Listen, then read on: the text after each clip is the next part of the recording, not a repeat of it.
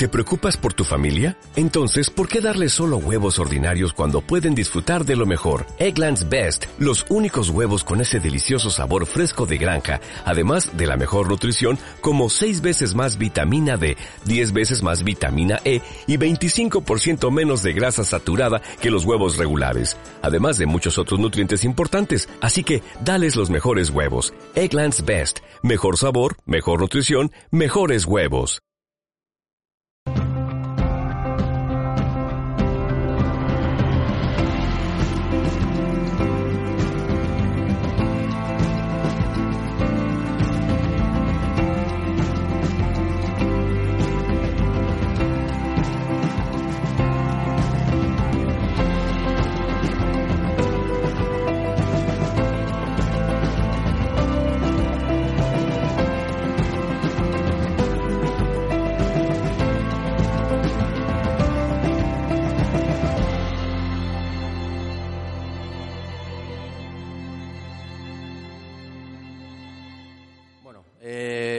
Mi nombre es Enrique Ramos, yo soy ingeniero de telecomunicaciones, me he dedicado muchos años a la, empresa privada, he trabajado en una empresa muy grande y a la vez he compatibilizado mi carrera profesional con mm, trabajar en el Instituto Monroe, que es un instituto norteamericano, que estudia la conciencia, los fenómenos de la conciencia desde hace más de 40 años. Realmente es un referente en el mundo sobre los estudios del cerebro y los procesos de la conciencia.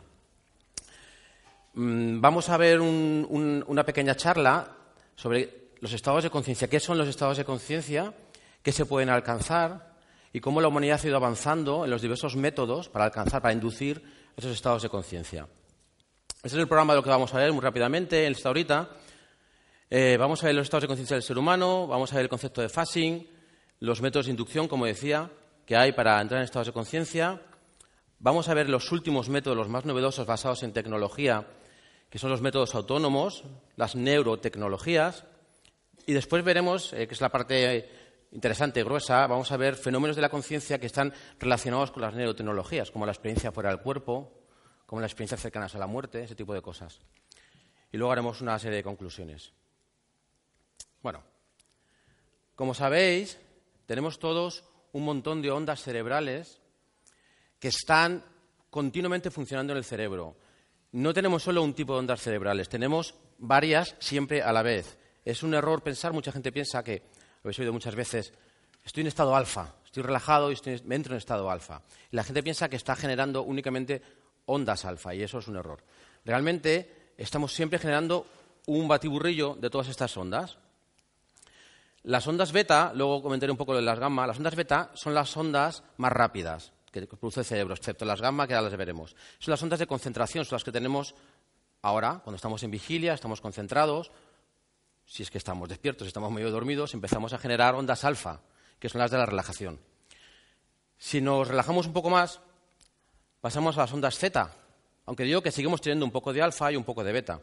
Las ondas zeta son las ondas que se producen en momentos muy pequeños, muy cortitos, y están relacionados con el borde entre el sueño y la vigilia. Es cuando vamos en, un medio de transporte o algo así, en un avión, y se nos cae la cabeza, ¿eh? ese cabezazo o en el sillón viendo la televisión, en esos momentos estamos produciendo ondas Z, que son las ondas asociadas a la creatividad.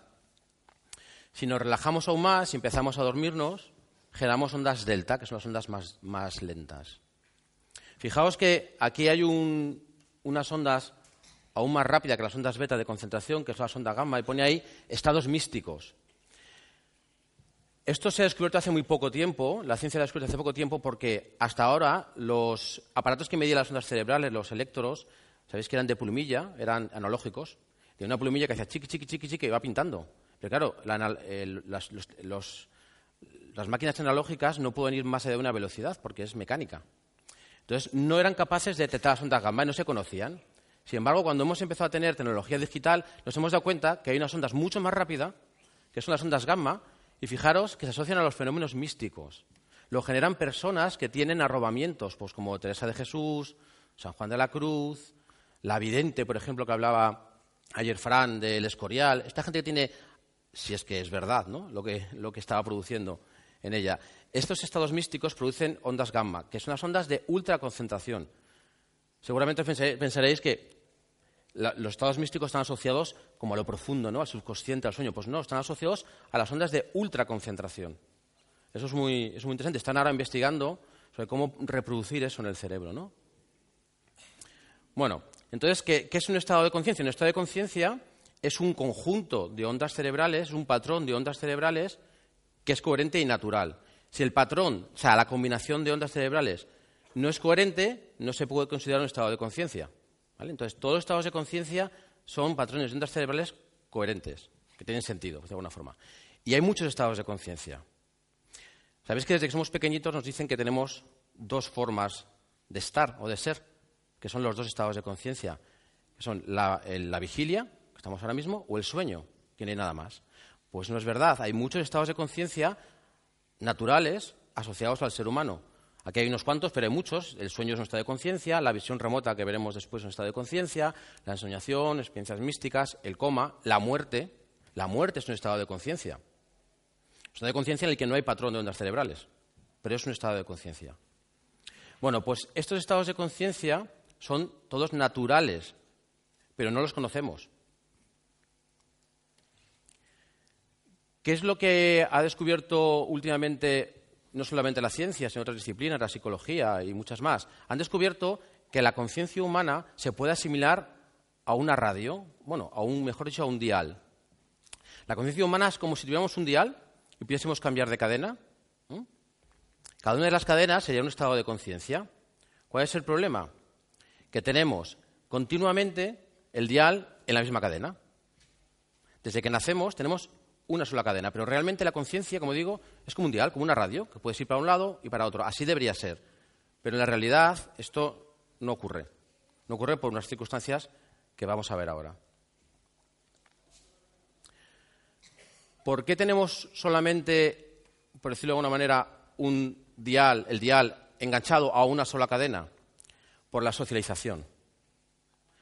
Cuando somos pequeños, todos los seres humanos que están a nuestro alrededor se convierten en maestros, en, profesores, en profesores de la realidad física. Nos explican cómo es la realidad. Y todos los que están a nuestro alrededor, desde pequeñitos, nos van informando y van presionándonos de manera inconsciente para que nuestro dial se ajuste a la realidad de todos, el estado de conciencia de todos. A fuerza de estar todo el tiempo enseñándonos e ir creciendo, este dial, lo que ocurre es que no se mueve nunca y se oxida. Esto es una analogía, no es oxida nada. Y decir, ese dial, olvidamos cómo moverlo. Pero es que es mucho más grave, porque no solamente olvidamos cómo mover el dial, es que encima nos olvidamos de que existen otras cadenas. Es como si hubiera un olvido. Y acabamos pensando que esta realidad o ese estado de conciencia es la única que existe, cosa que es un error. No es verdad. Y eso, como digo, lo produce la socialización. Por eso los niños son criaturas muy especiales. El patrón de ondas cerebrales de los niños es muy distinto al que tenemos los adultos. ¿Por qué? Ellos tienen el dial todavía a medio formar. Como digo, están, el resto de personas, humanos del, planeta, están intentando que el niño se ajuste a su realidad. Pero tiene todavía el dial suelto, se le mueve, es como si lo tuviera flojo. Por eso los niños ven amigos invisibles, por eso los niños hablan con muñecos, porque tienen una percepción distinta, tienen ese dial tan flojo que sin ellos darse cuenta fluctúa y se va a otros estados de conciencia. Con la edad adulta se va oxidando y nos queda uno. Una sola cadena. Imaginaos que fuésemos una radio, como digo, y estuviésemos todo el día escuchando la COPE. Pero que la COPE por decir alguna cadena, ¿eh? Pero si imaginaos que además solo creeríamos que existe la COPE, nos estaríamos perdiendo el programa maravilloso Rey Nacional de España, Espacio en Blanco de Miguel, nos perderíamos el programa de Pedro en, Onda Cero, nos perderíamos el programa de, Jesús Callejo en Radio 4G, La Escóbula de la Brújula, pero es que ni siquiera seríamos conscientes. ¿Qué es lo que nos pasa a los humanos? Que pasamos por la vida y no somos conscientes de que tenemos muchas posibilidades, más cadenas de la radio. Y tenemos que aprender a quitar el óxido de ese dial ¿eh? para que se mueva. ¿Cuál es la consecuencia de todo esto? La consecuencia de todo esto es que el ser humano no es libre. No somos libres porque solo estamos con una cadena del dial y no aprovechamos ninguna otra. Y os he puesto lo de Matrix, y me refiero a Matrix como, acordados de la película, como aquella realidad ilusoria, que no quiere decir que sea mala, que es esta. Pero al ser la única que conocemos, estamos encerrados en ella. La realidad física no es mala. Lo que es malo es no conocer el resto de realidades. Pues es una pena que el ser humano haga la vida de la cucaracha, como digo yo. Nazca, crezca, se reproduzca y muera. En un solo dial, en la COPE, bueno, en Radio Nacional, ¿vale? En una de las radios, en una de las cadenas. Es una pena, porque hay muchas. Y la mayoría de los humanos se van sin conocer el resto. Y eso es lo que vamos a explicar ahora un poquito, lo que ha pasado a lo largo de la historia. El ser humano no es tonto, el ser humano ha conocido desde el inicio que hay otras cadenas, otros estados de conciencia, otras realidades, y ha, intentado acceder a ellas a través de muchos métodos. Los más antiguos probablemente son las drogas sagradas, lo veis aquí. Se conoce o se sabe que ahora mismo ya los últimos descubrimientos es que incluso el hombre neandertal usó drogas sagradas, ¿vale? Sustancias psicotrópicas. Desde hace milenios el hombre viene usándolas. Son las primeras, los primeros métodos que usó para entrar en estados de conciencia. Hablamos de la manita muscaria, la famosa seta de los, gnomos. Además, de hecho, esa asociación de los gnomos con las setas rojas y blancas viene probablemente de las visiones que tienen chamanes, antiguos chamanes y personas que consumen esa sustancia. Ven gnomos, ven gigantes, ven dragones, ven muchas cosas, ¿no? Pero esa asociación de los gnomos viene probablemente del uso o el abuso de esas sustancias psicotrópicas. La manita muscaria, que es esta, pues está el peyote, tenemos la ayahuasca, hay un montón de sustancias que permiten acceder a otros estados de conciencia. ¿Cuál es el problema?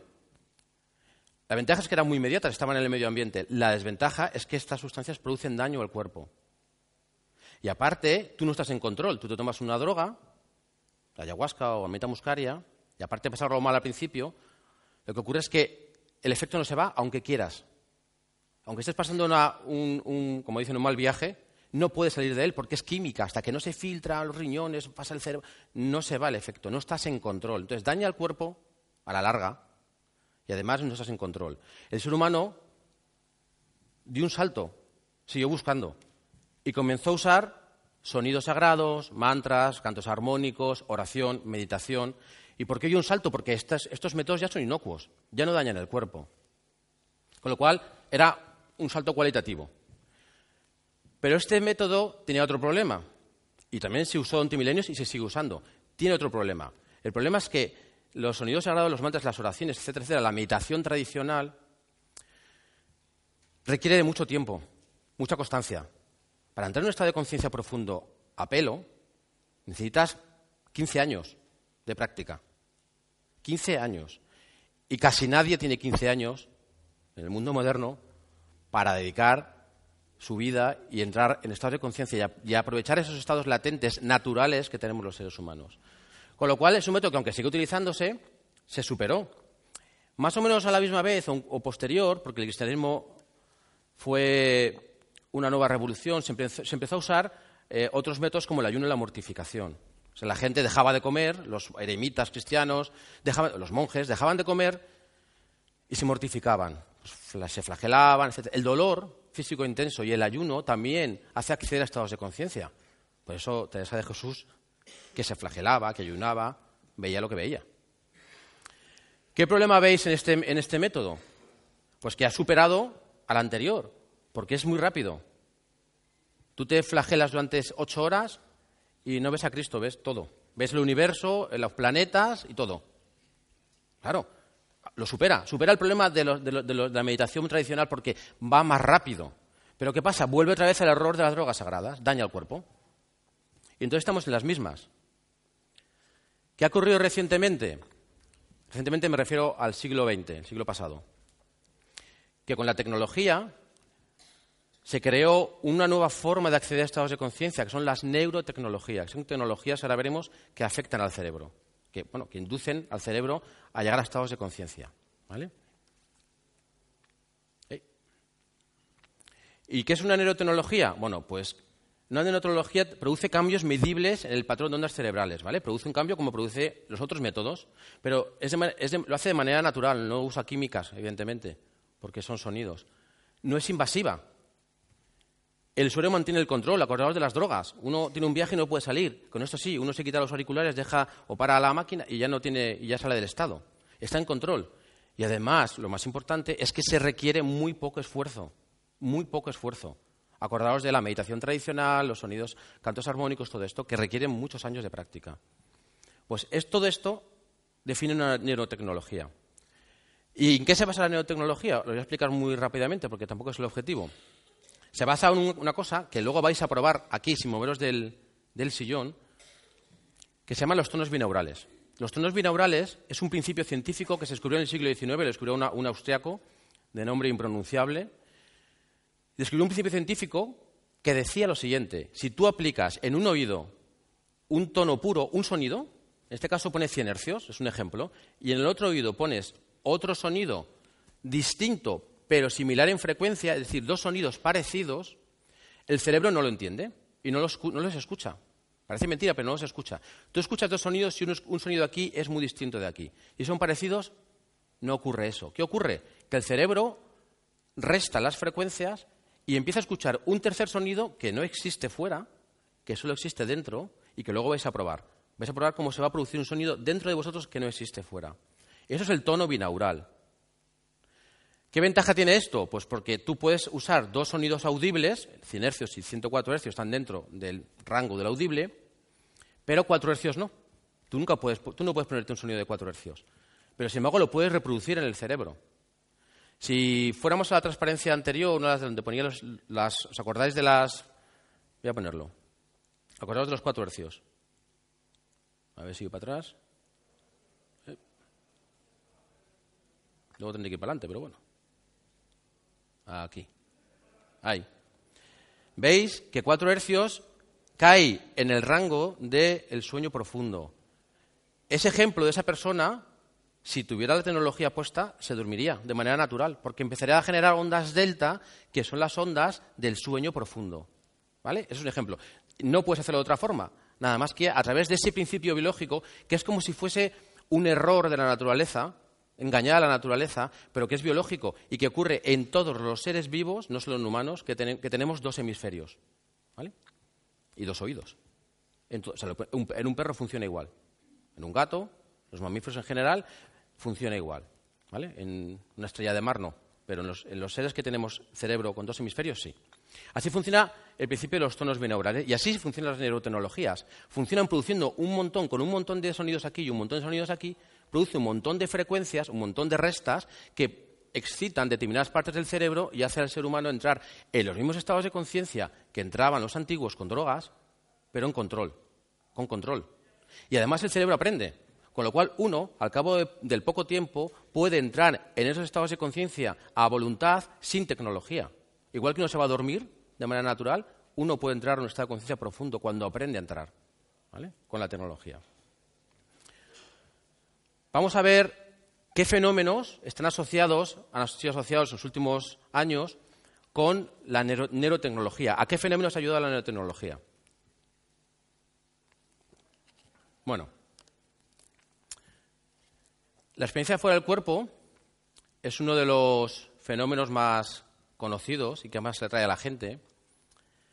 Y es uno de los fenómenos por los que mucha gente acude al Instituto Monroe, en el que yo trabajo, Acude mucha gente porque quiere salir fuera del cuerpo, vivir la experiencia fuera del cuerpo.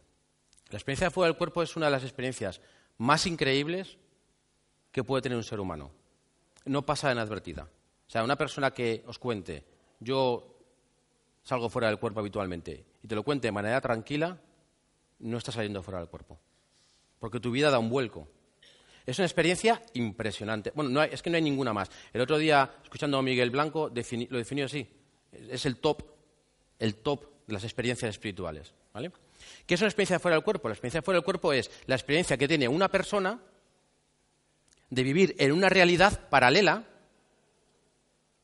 alejado de su cuerpo físico. ¿Vale? Simplemente eso, es vivir en una realidad paralela, realidad paralela, fuera del cuerpo físico, alejado, mejor dicho, del cuerpo físico, de manera geográfica. Estos tres, voy a poner siempre unas cuantas personas importantes que son, para que tengáis información, que son eh, muy destacados en, este, cada uno de los fenómenos. En este caso os he puesto a Thomas Campbell, que es un físico nuclear, trabaja en la NASA y trabajó, para el ejército norteamericano, que a través de sus experiencias fuera del cuerpo, investigó la naturaleza de la realidad de la que vamos a hablar ahora. Investigó qué es eso, que hay una realidad, hay más de una. Pues este hombre lo estudió y escribió un libro que se llama My Big Toe, que es mi dedo gordo del pie, en inglés, porque TOE, que es el dedo gordo del pie, es un acrónimo también de, eh, Theory of Everything, la teoría del todo. Creó una teoría para explicar la existencia a través de sus experiencias espirituales y sigue investigando. Robert Monroe es el pionero en el siglo XX, él fue el primero que acuñó la, frase o el término experiencia fuera del cuerpo, porque antes se llamaba viaje astral, proyección astral, pero eso viene de la teosofía del siglo XIX. Este hombre acuñó experiencia fuera del cuerpo como un término más neutro. Fue el señor Robert Monroe, que luego fue el que inventó la neurotecnología, la tecnología Hemisync, que luego vais a ver un momentito, que escribió tres libros sobre su experiencia fuera del cuerpo y fundó el Instituto Monroe. Y William Bullman, que algunos habéis leído sus libros porque es uno de los expertos mundiales en la experiencia fuera del cuerpo, también utiliza la, neurotecnología ¿vale? para las experiencias. ¿Qué es una experiencia fuera del cuerpo? Esto es muy importante. Pues si alguien nos dice un día, estáis tomando un café y os dice, yo salgo fuera del cuerpo, pues aquí podéis comprobar si es verdad o no es verdad. No es un producto del cerebro. No es un sueño. El cerebro interviene, ¿eh? pero no es un producto del cerebro. No es un sueño. No es un sueño, ni siquiera un sueño lúcido. No es meditación, no es trance. Mucha gente dice que tenido una experiencia fuera del cuerpo y ya tiene una especie de ensoñación. Eso no es una experiencia fuera del cuerpo. Que sí que es, es tan real o más que la experiencia física. Una experiencia fuera del cuerpo es vivir una realidad idéntica a esta. Tocas las cosas y son físicas. Percibes igual, ves igual, todo es igual. Pero estás alejado de tu cuerpo físico deja de existir la percepción del cuerpo físico, pero tienes plena conciencia de que está en un sitio donde lo has dejado. Es decir, tú cuando estás fuera del cuerpo, te sientes absolutamente físico, todo es absolutamente real, y además te acuerdas que acabas de dejar tu cuerpo, porque realmente no se deja nada, pero bueno, es una forma de verlo, has dejado tu cuerpo en la cama, en tu casa o donde estés, en un hotel o donde estés. Tienes conciencia, y tienes conciencia de quién eres. Sabes que te llamas Enrique Ramos, que te acostaste ya a las 10, eh, que empezaste a hacer la práctica a las doce y media, etcétera, etcétera. ¿Eres consciente de quién eres? Eso es lo que marca una experiencia fuera del cuerpo, que es, es absolutamente real. Es que no hay diferencia. De hecho, de hecho, os deberíais plantear. Mira, hay gente que es capaz de salir fuera del cuerpo y crear una realidad paralela, crearla. Teóricamente es posible coger a gente que está durmiendo, es técnicamente posible, sacarla y llevarla a tu realidad paralela, la que tú has creado. Esto es, cierto, ¿eh? Está en, hay literatura sobre ello y hay casos. Por, ejemplo, podéis leer los libros de Carlos Castaneda, bueno, hay mucha, mucha información y yo os certifico que se puede hacer. Os tenéis que plantear si realmente ahora son las 11 de la mañana y estáis en el teatro o si estáis realmente durmiendo en vuestras camas y yo os he sacado y estáis aquí, en mi realidad. Os lo tenéis que plantear porque no sabríais la diferencia, no veríais ninguna diferencia entre esta realidad y la realidad de ayer, la realidad física que vivisteis. Es idéntico. Ahora podéis estar realmente durmiendo en vuestra cama. A lo mejor estáis durmiendo. ¿eh? Pensarlo. A lo mejor si ahora cerráis los ojos y dormís, y os despertáis, estáis en la cama. Por eso digo que la experiencia fuera del cuerpo es una experiencia absolutamente real. Real. ¿Vale? ¿Qué fases tiene la experiencia fuera del cuerpo? Bueno, el paso principal es la relajación muy profunda. Os he puesto aquí dos simbolitos de, esto de las neurotecnologías para marcar en qué pasos puede ayudar la neurotecnología a alcanzar el fenómeno. La relajación muy profunda es el primer paso. Uno tiene que estar profundamente relajado, pero profundamente relajado es muy, muy, muy relajado. No vale que estés como cuando tomas una caña, muy relajado. Ahí, ayuda mucho la neurotecnología. Te hace entrar directamente en 10 minutos en ese estado profundo de relajación. Si tú continúas en ese estado de relajación, alcanzas un estado que se llama el de cuerpo dormido y mente despierta, en el que de repente empiezas a perder los sentidos físicos Se va el, oído, se te va el gusto, se te va todo, se te va la, la, visión, se te va todo, y entras en un estado en el que no tienes cuerpo, no sientes cuerpo, pero estás pensando. Ese es el estado frontera, el de cuerpo dormido y mente despierta. Eso también se puede alcanzar con la tecnología muy fácilmente. Cuando uno ha alcanzado este estado de cuerpo mente despierta, hay dos posibilidades. Si uno lleva mucho tiempo practicando, sale fuera del cuerpo. Cuando digo sale fuera del cuerpo es una licencia. Permitidmelo porque realmente es un cambio de fase. ¿Eh? Lo de facing que veías en la transferencia es como cambiar el dial, pero la sensación que te da es la interpretación que da el cerebro es que has salido fuera del cuerpo.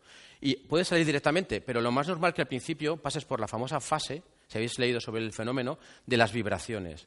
Esta es la fase más crítica, porque todos, todas las personas que inician este camino, todos pasan por las vibraciones al principio. Y da mucho miedo. Da mucho miedo. Son fenómenos, empiezas a escuchar explosiones, vibraciones, como si giraras dentro de una lavadora. Oyes gritos, oyes muchas veces gritar tu nombre, pero real. Sientes que hay alguien encima de tu cama, que empieza a andar por tu cama, o que te agarra, pero físico, ¿eh? Son segundos o un minuto, un par de minutos, que son tremendos. La mayoría de la gente aborta la experiencia, por miedo. Por eso siempre aconsejan, aconsejamos que si uno quiere salir fuera del cuerpo, incluido el fantasma, que ayer también tiró la... Lo tiró. Aquí hay alguien, sí, seguro. Si alguien sale fuera del cuerpo, va a pasar por esa fase y tiene que saber que, que va a tener miedo, pero que tiene que superarlo. ¿Y cómo se supera? Haciéndolo N veces. Cuando uno se da cuenta que no le pasa nada, lo supera. Porque uno siente como que se está muriendo. Porque es esa sensación, que te estás yendo, se te va la vida. Pero luego pasa y es un placer. Pero ahí está la fase crítica, el miedo. ¿Vale?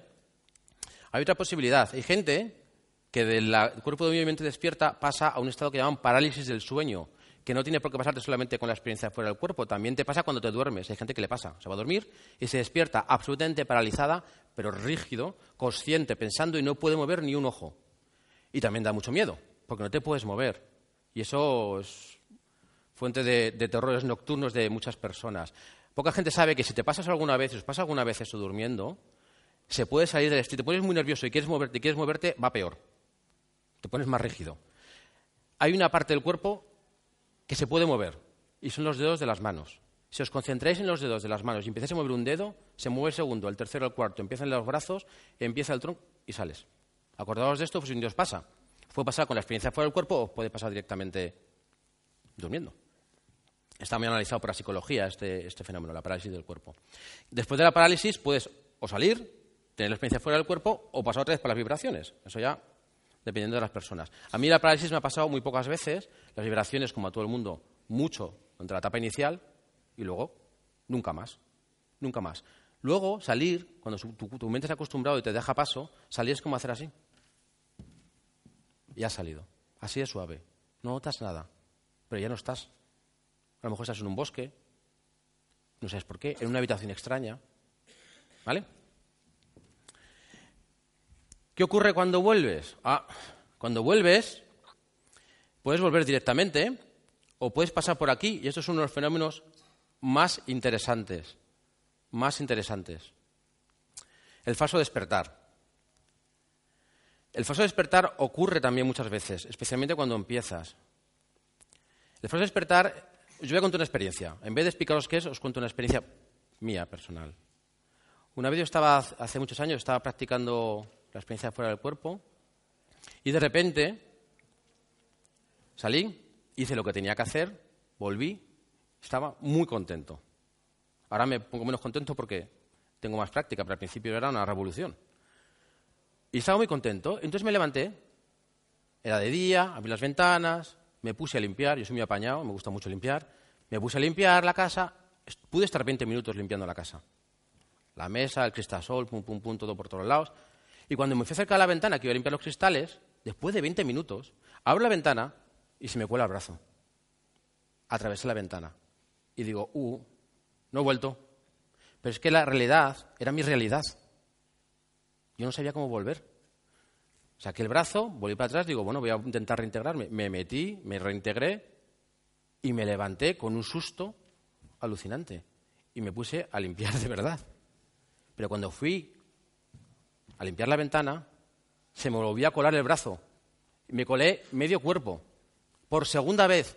Creí haberme levantado por segunda vez y mi realidad parecía que era mi realidad física por segunda vez y seguía estando fuera del cuerpo. Eso es un falso despertar y le ocurre a mucha gente.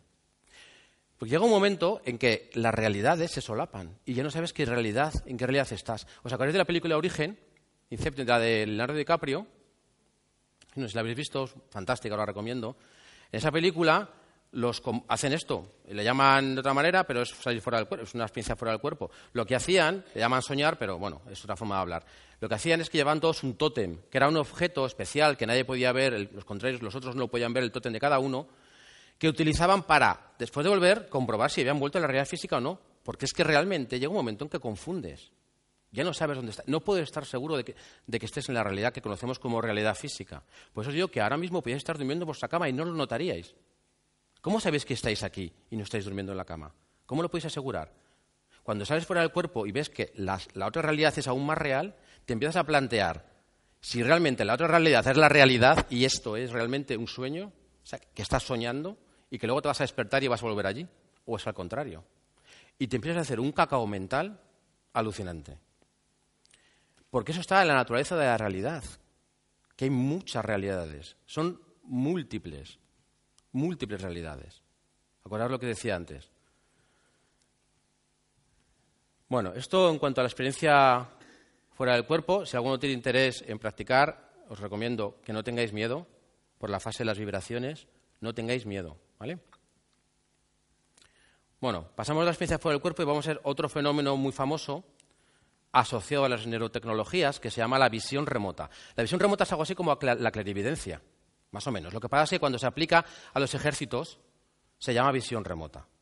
Hay un programa, recientemente se han desclasificado los documentos de la CIA, que lo habréis visto en muchos sitios, en muchas revistas, en, bueno, en Cuarto Milenio estuvieron hablando eh, dentro del programa de, este, este, de, esta clasificación de los favores de la CIA. Había, hay un programa muy famoso que se llama el programa Stargate norteamericano.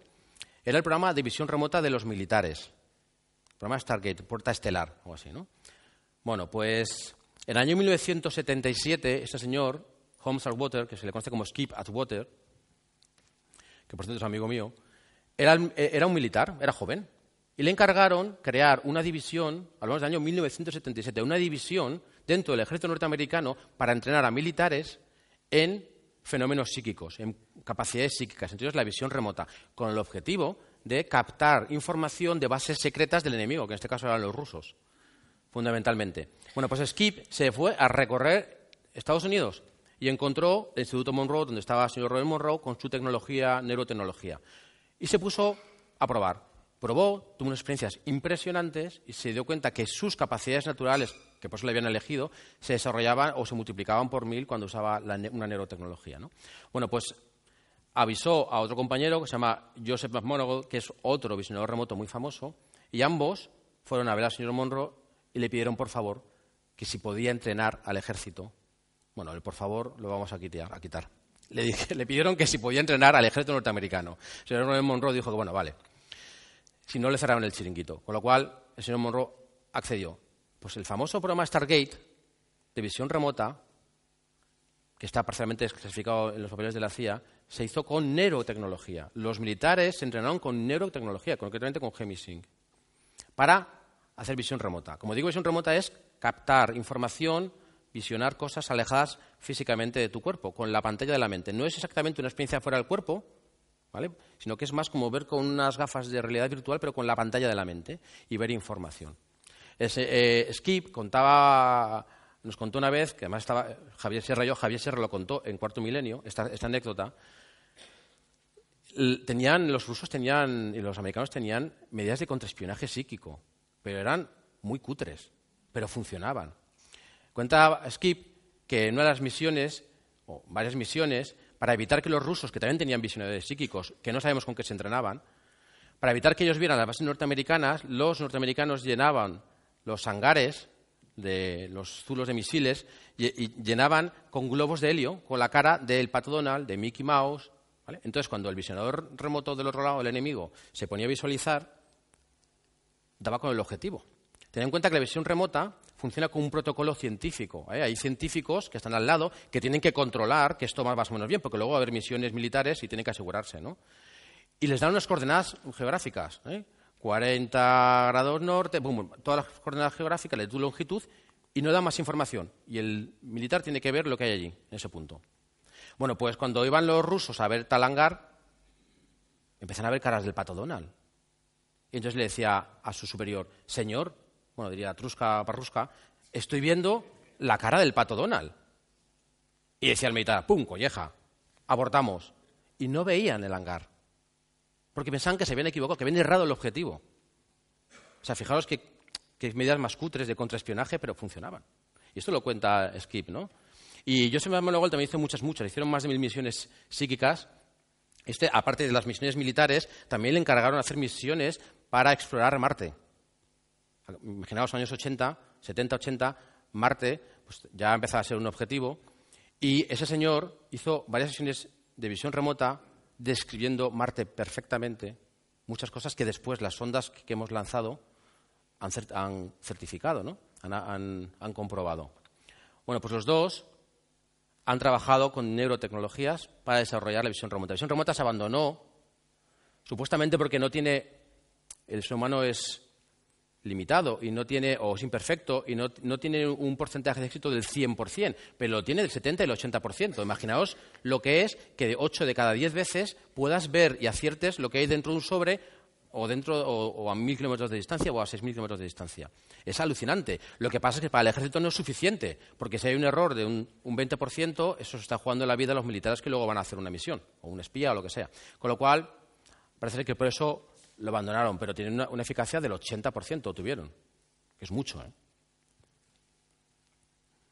Bueno, también están asociadas a las experiencias cercanas a la muerte. Esta mujer que veis aquí arriba, supongo que la conoceréis, es la es Elizabeth Kubler-Ross, que es la pionera en los años 60 y 70 del estudio de los procesos de la muerte, cuidados paliativos. Ella trabajó con mucha gente que estaba muriendo e investigó, fue pionera en la investigación del proceso de la muerte. Ella tuvo una experiencia muy fuerte fuera del cuerpo usando una neurotecnología.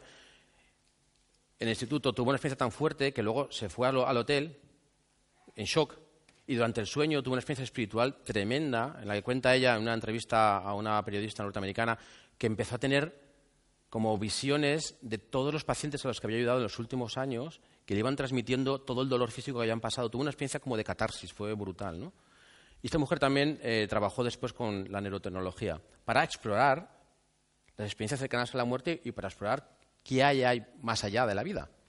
El señor Taylor Scott, que es un doctor, Taylor Scott es un doctor, doctor, que también estudia las ciencias cercanas a la muerte en Estados Unidos con neurotecnología, y él cuenta que tuvo una primera experiencia, no fue una experiencia cercana a la muerte, pero sí que la vivió, fue algo parecido. Él estaba en un funeral de un, de un familiar, y en un momento dado pasó algo cuando alguien dijo algo en un momento muy concreto y sintió que del, féretro, del ataúd, salía algo, sintió, medio lo vio, lo sintió, sintió la presencia, el amor de ese familiar, le vio cómo ascendía y se quedó absolutamente petrificado. Se fue a su casa, pero al cabo de las horas le llamó por teléfono otro familiar que estaba en otro extremo de la sala, asustada, una mujer, y le dijo, ¿te puedo contar una cosa que me ha pasado? dijo, sí. Y le contó la misma experiencia que había tenido él, a la misma hora, al mismo momento.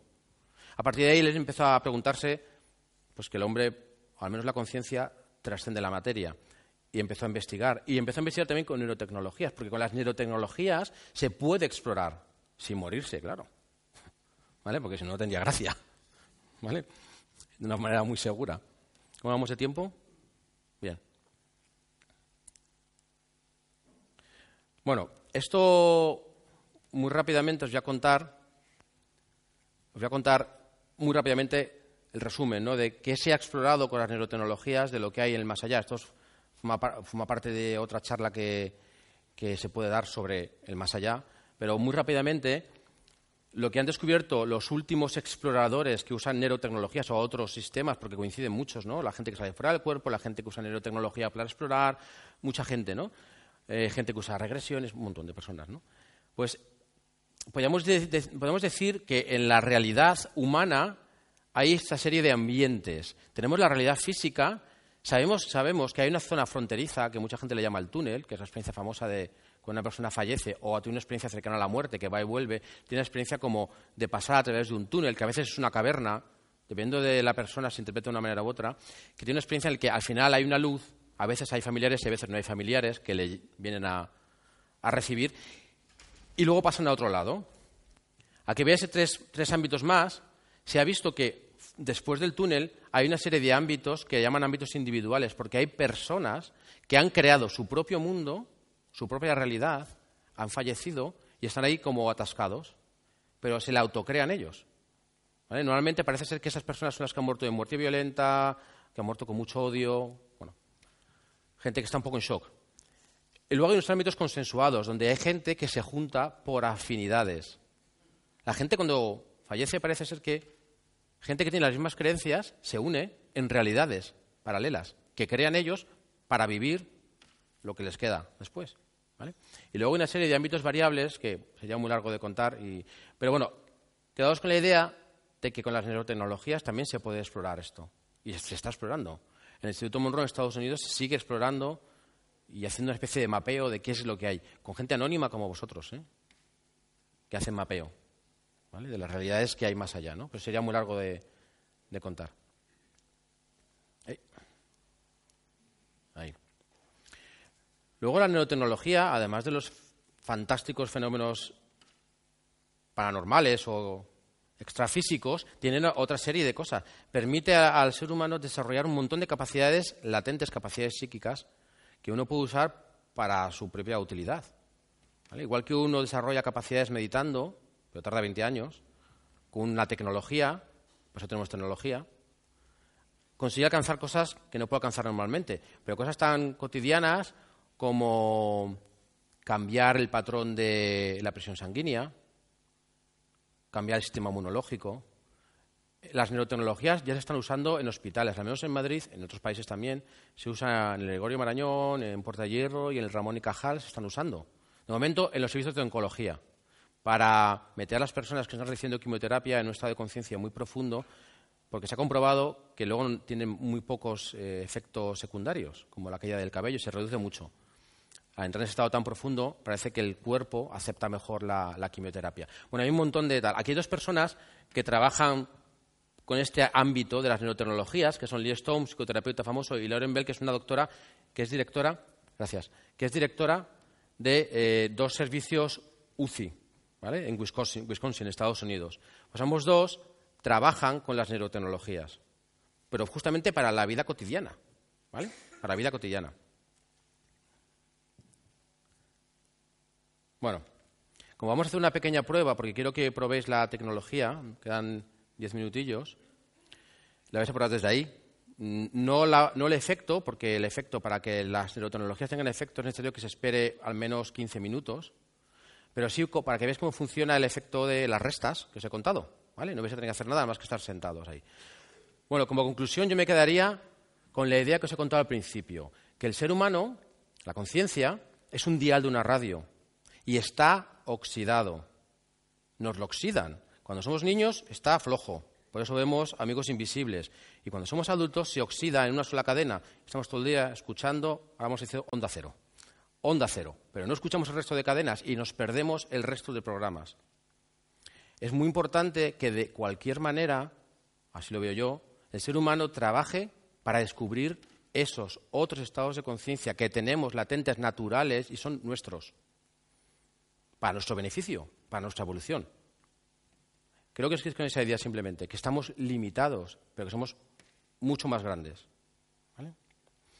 Os voy a poner lo de eh, la, la pruebecita, pero si queréis hacer alguna pregunta sobre cualquier cosa que he dicho, os contesto antes de empezar con la prueba. Sí, dime.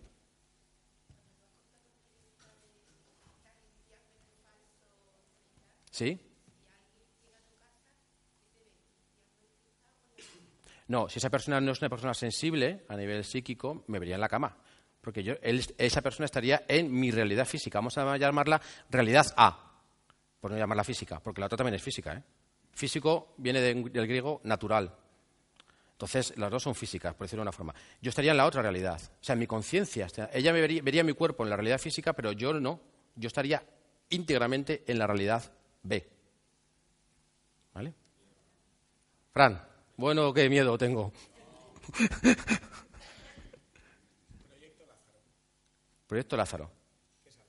No lo conozco. Cuéntame. Vale, sí, la, famosa película que se hizo en los años 80 de esos médicos que...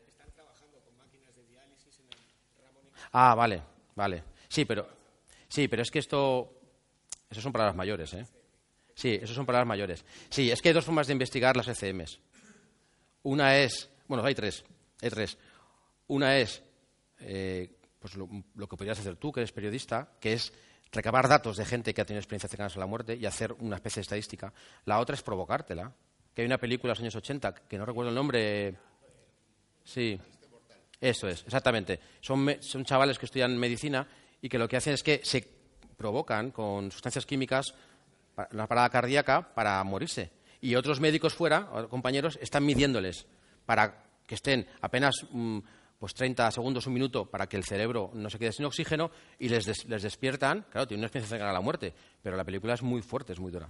Y esa es una La tercera es lo que tú estás diciendo. No, pero no te has entrado de nada de lo que están haciendo. No, no, no, yo no conozco el proyecto Lázaro. Lo resumo que es un momento. El proyecto Lázaro es un proyecto ultra secreto del cual no nos dejan hablar a nadie y además es así. Con máquinas de No está escuchando a nadie. ¿Me escucháis? El proyecto Lázaro se resume en con máquinas que no sabemos cuándo morimos. No. O sea, tú te mueres, pero ¿cuándo te has muerto? Y esto es así. Y nos han cortado las alas a unos cuantos por hablar de este tema desde el Hospital Ramón y Cajal. Porque hay máquinas reutilizadas de diálisis para re hacer revivir a personas. El récord está en una persona muerta ocho horas, traerla. No forzándola como en la película. Con lo cual tienen un dilema. cuando morimos? Esa conciencia cuando desaparece. Y se está haciendo. En el Ramón y Cajal se está haciendo. Y es súper tabú porque significaría que no sabemos cuándo morimos y que cuando te mueres y te meten en la caja de madera todavía te pueden revivir. Por eso llama, por eso te preguntaba. Sí, sí, sí, no, pero bueno, como no tiene, mucho que ver con la neurotecnología, pero son palabras mayores eso, ¿eh? Ya, ya, ya, ya. Me lo creo, ¿eh? ¿Alguna pregunta más antes de que hagamos la prueba? Me da igual. Tenemos cinco minutillos, antes de hacer la prueba son cinco minutos, ¿eh? A veces, oye, cuando has puesto ante los ejemplos de trascendeno, sería lo, las drogas. Sí. Eh, yo diría también en, en, Egipto, en sus monumentos, eh, la magia que sigue allí viva hoy día. Yo he estado allí y he sentido cosas increíbles. Sí, he sí, sí. con otra realidad de cosas que he vivido increíbles. Sí, Entonces, también luego... sería un método, un camino, ¿no? Lo que se, el trabajo que hicieron allí mm. En aquella, civilización, ¿no? Es muy desconocido. Sí, a ver, eh, una cosa que ayuda a la salida fuera del cuerpo, evidentemente, es el lugar. O sea, el lugar tiene, hay lugares que tienen una energía muy particular y que ayudan a que la experiencia. Pero no se nos quita que, que tengas que utilizar otros métodos, ¿vale? O sea, no solamente el lugar. Es muy difícil que un lugar solo te produzca la experiencia. Puede ser, ¿eh? Si es muy potente. Pero lo más normal es que los antiguos aprovecharan lugares de poder, que llaman, para además, con otras técnicas, potenciar la experiencia y entrar en los estados de conciencia. Pero sí, sí. Y las pirámides es una de mis teorías. Yo creo que las pirámides eran lugares justamente para eso. Eran lugares que potenciaban, multiplicaban por un millón las posibilidades de uno entrar en un estado de conciencia alterado o salir fuera del cuerpo, etcétera, etcétera. Pero sí. Lo que pasa es que hemos perdido, la, hemos perdido el truco, ¿no? Cómo utilizarlas, cómo reactivarlas, ¿no? Para lo mismo. Claro, claro, claro. Nosotros, en el, mundo moderno, el que vivimos ahora mismo, en el tiempo presente, estamos absolutamente desconectados de ese tema. Es una pena. Antes estaban mucho más conectados, sí, sí, sí. Cuando, cuando has hablado de la experiencia fuera del cuerpo, sí. eh, me gustaría saber eh, qué tiempo dura uh -huh. y con qué periodicidad el ser humano puede aguantar eso, soportar eso, si se puede hacer habitualmente, si no se puede hacer habitualmente, si es peligroso o uh -huh. no es peligroso. Eh, cuando dices el tiempo, ¿te refieres al proceso de salir o a la experiencia? A la experiencia total de que, la experiencia. Bueno, de, que vas a entrar hasta sí, sí, que sí. ya sale. Sí.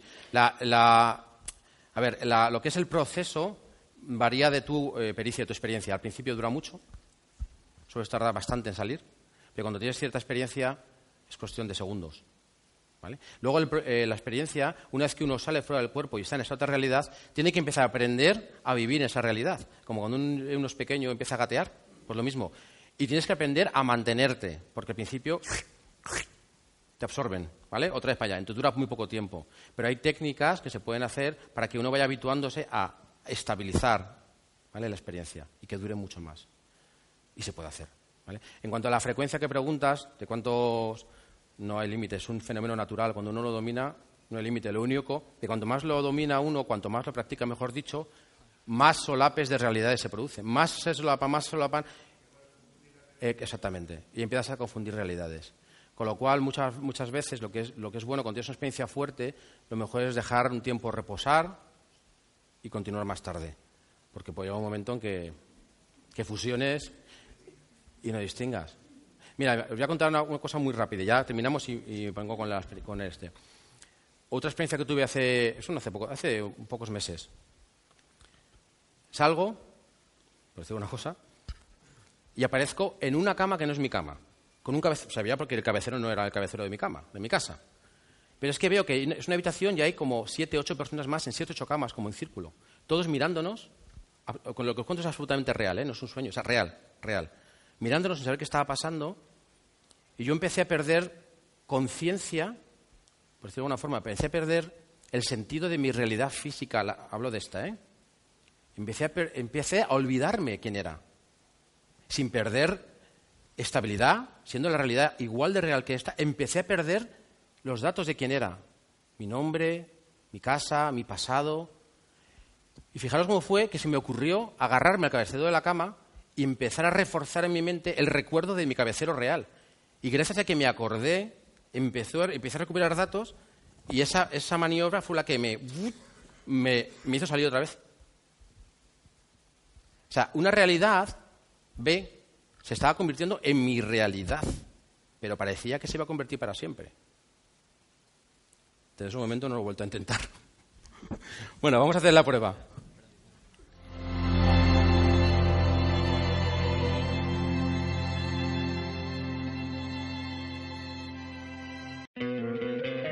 ¿No te encantaría tener 100 dólares extra en tu bolsillo? Haz que un experto bilingüe de TurboTax declare tus impuestos para el 31 de marzo y obtén 100 dólares de vuelta al instante.